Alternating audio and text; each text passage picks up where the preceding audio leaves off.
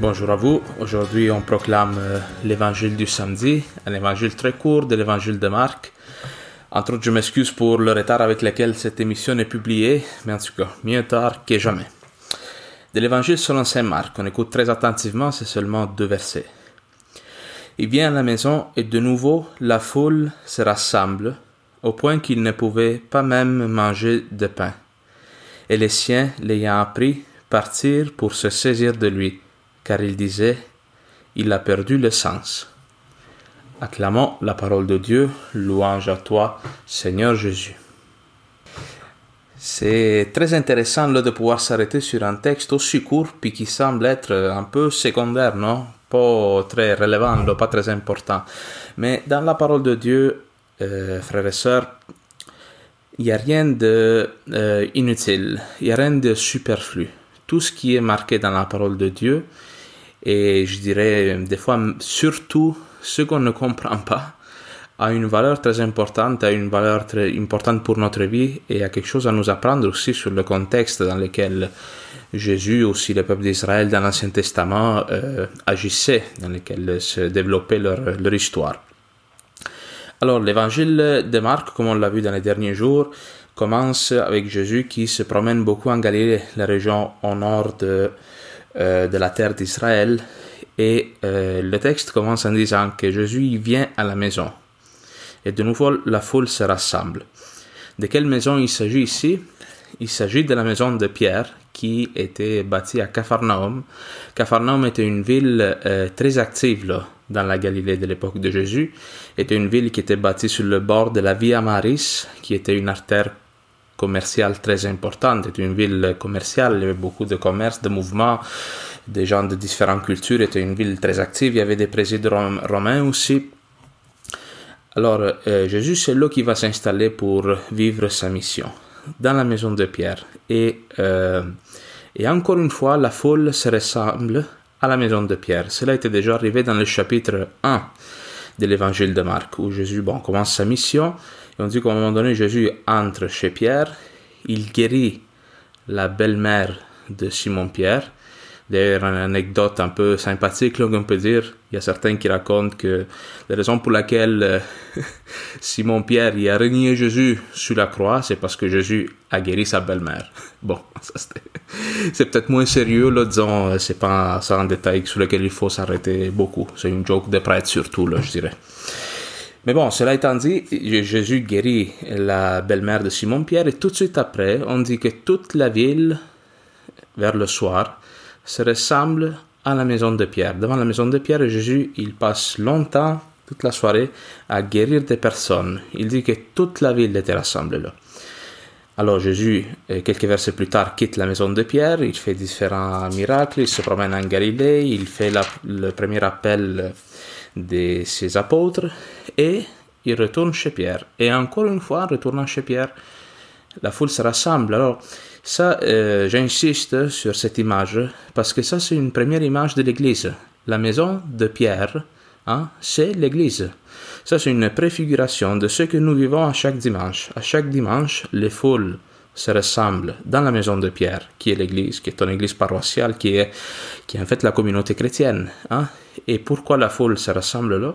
Parce qu'il y a une présence particulière du Christ qui se manifeste dans les sacrements, mais qui se manifeste aussi dans la parole de Dieu et se manifeste, euh, un aspect que peut-être on a un peu négligé dans les dernières années, dans la foule elle-même, dans la, dans la communauté chrétienne, dans les relations qu'on a entre frères et sœurs, l'amour qui se manifeste entre nous.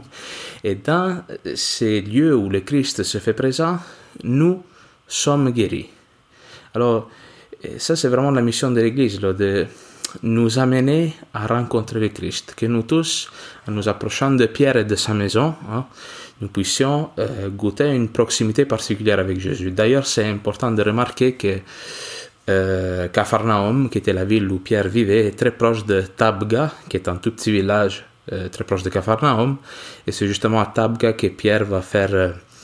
c'est le lieu qu'on appelle du primat de Pierre, où Pierre va recevoir euh, cette promesse de Jésus. Non, tu es Pierre, sur cette pierre je bâtirai mon église et les portes des enfers, ils n'auront pas le dessus, ils ne vaincront pas contre elle. C'est ce moment-là que l'église reconnaît comme étant l'institution, dans le fond, du primat de Pierre, de la, de la papauté, dans un certain sens. Alors, cela étant dit, qu'est-ce qui se passe au verset 21 euh, Bon, on dit que Jésus, il fait des guérisons au point même où il ne pouvait même pas manger de pain. Il n'a même plus le temps de, de, prendre ce repas. Au verset 21, euh, on dit les siens, l'ayant appris partir pour se saisir de lui, car il disait, il a perdu le sens. D'abord, c'est quand on dit les siens, de qui on parle ici? On parle de la famille de Jésus. Euh, on va s'arrêter plus en détail là, sur la composition de la famille de Jésus dans quelques versets, parce qu'on va y revenir au verset 31, là, quand Jésus va parler de la vraie parenté de Jésus. Là, on va parler de ses frères et sœurs. On va voir qui sont en réalité ses frères et sœurs de Jésus. Mais euh, dans un sens plus général, on peut dire que c'est son clan. À l'époque de Jésus, il n'y avait pas seulement une famille composée par euh, le papa, la maman, l'enfant et la grand-mère, mais chaque famille était entourée par un clan Hein, des personnes euh, qui appartenaient à la famille plus élargie, mais aussi des personnes associées à la famille qui des fois euh, rendaient des services ou qui pouvaient avoir des droits en vertu des services prêtés à la famille, ça formait un clan. Et tous ces gens-là vont chercher Jésus hein, pour euh, le ramener. Et ils disent, il y a cette phrase, il dit, il a perdu le sens.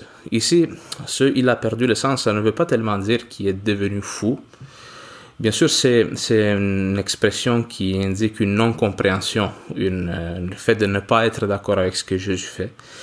Mais il a perdu le sens de la mesure, ce qui euh, colle plus avec le fait que Jésus n'a plus le temps euh, de manger.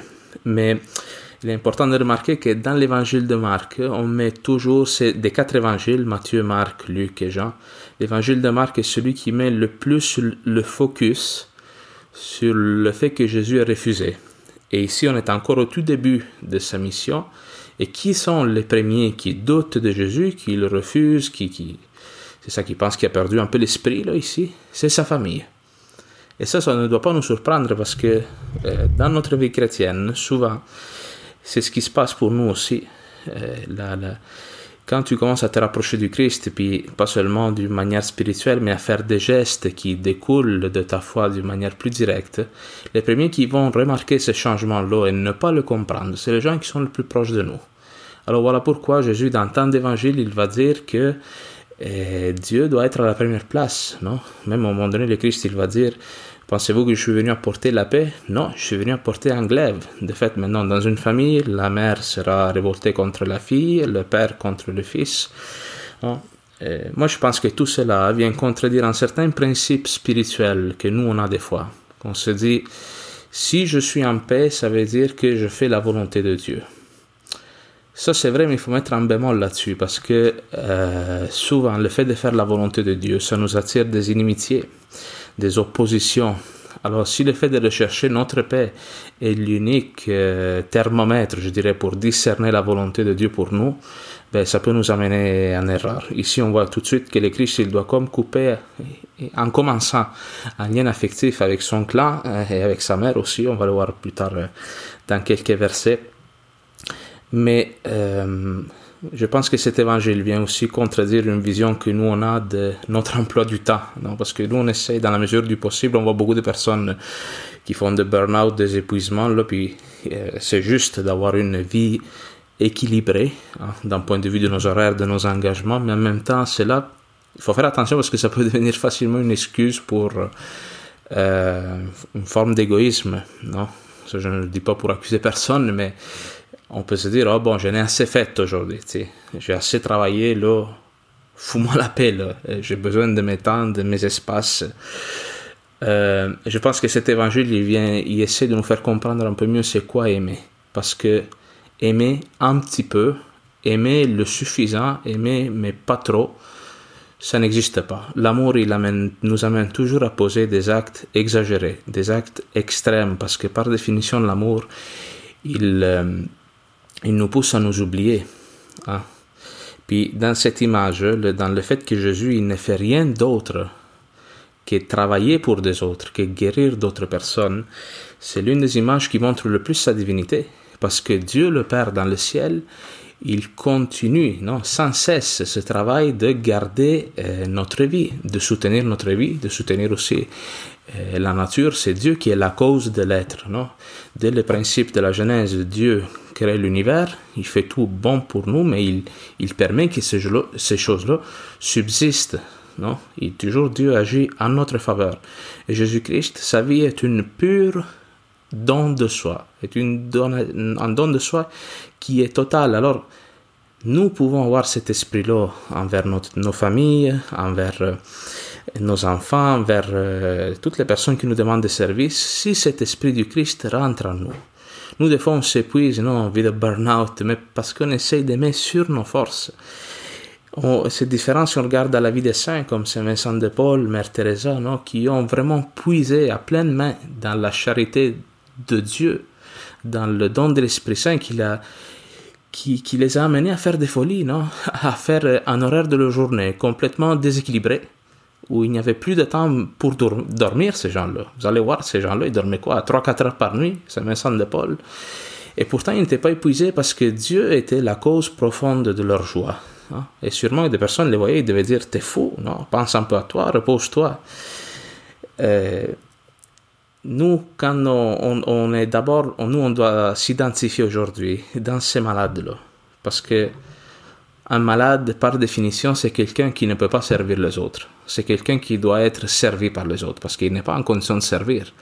Nous tous, euh, peut-être, non, on peut reconnaître en nous des formes de, de maladies spirituelles qui nous empêchent d'aller vers l'autre, de servir l'autre d'une manière totale, sans rien attendre en retour. Et qu'est-ce qu'on a à faire d'abord? On a à faire comme ces gens qui se rassemblent à la maison de Pierre, reconnaître nos infirmités, les présenter à, Jésus-Christ pour que lui les guérisse et nous donne cet Esprit Saint qui va nous rendre capables, hein, comme il dit Saint Paul, moi c'est une phrase que je répète souvent parce que ça me touche, parce que c'est l'aboutissement de notre vie chrétienne, laisser que ce soit non plus nous qui vivons, mais le Christ qui vit en nous. Alors Amen, que le Seigneur réalise cela euh, dans chacun de vous.